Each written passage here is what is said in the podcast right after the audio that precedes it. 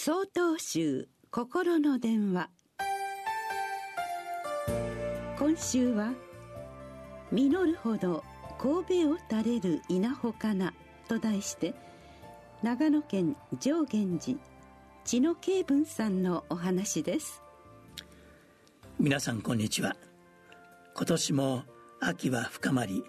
山々の紅葉は一段と鮮やかに色づく季節となってきました。この時期になると秋の味覚である食べ物がたくさんお店に並び旬の食材を使った料理は格別に美味しく感じられます。日本のことわざに「実るほど神戸を垂れる稲穂かな」という言葉があります。2月立春から数えて88夜。春と夏の変わり目で気候が暖かく穏やかな5月頃から稲作が始まります。田植えされた稲は田んぼの土と水暖かい太陽の日差しをたくさん浴びて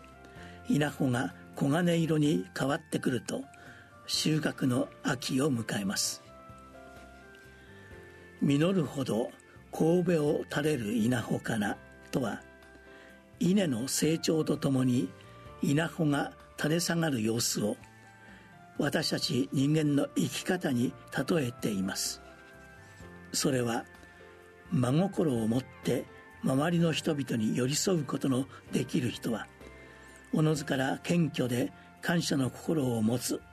その生き方が尊いというのです。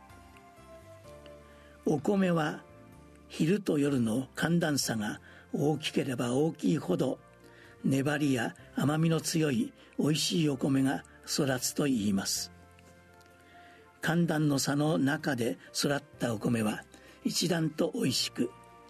寒暖の差の中で紅葉は一段と色鮮やかになる。そして寒暖の差の中で育った人間は人一倍味わいのある人間となって生きていく。私たちは日々の生活を送る中で心穏やかに安定している時もあれば辛く悲しい出来事に出くわすこともあります。先人たちは周りの人々と共に助け合い支え合いながらさまざまな苦難を乗り越えてきました。私たちも周りの人に対して謙虚な姿勢でそして感謝する心を大切にしながら一日一日を過ごしてまいりましょ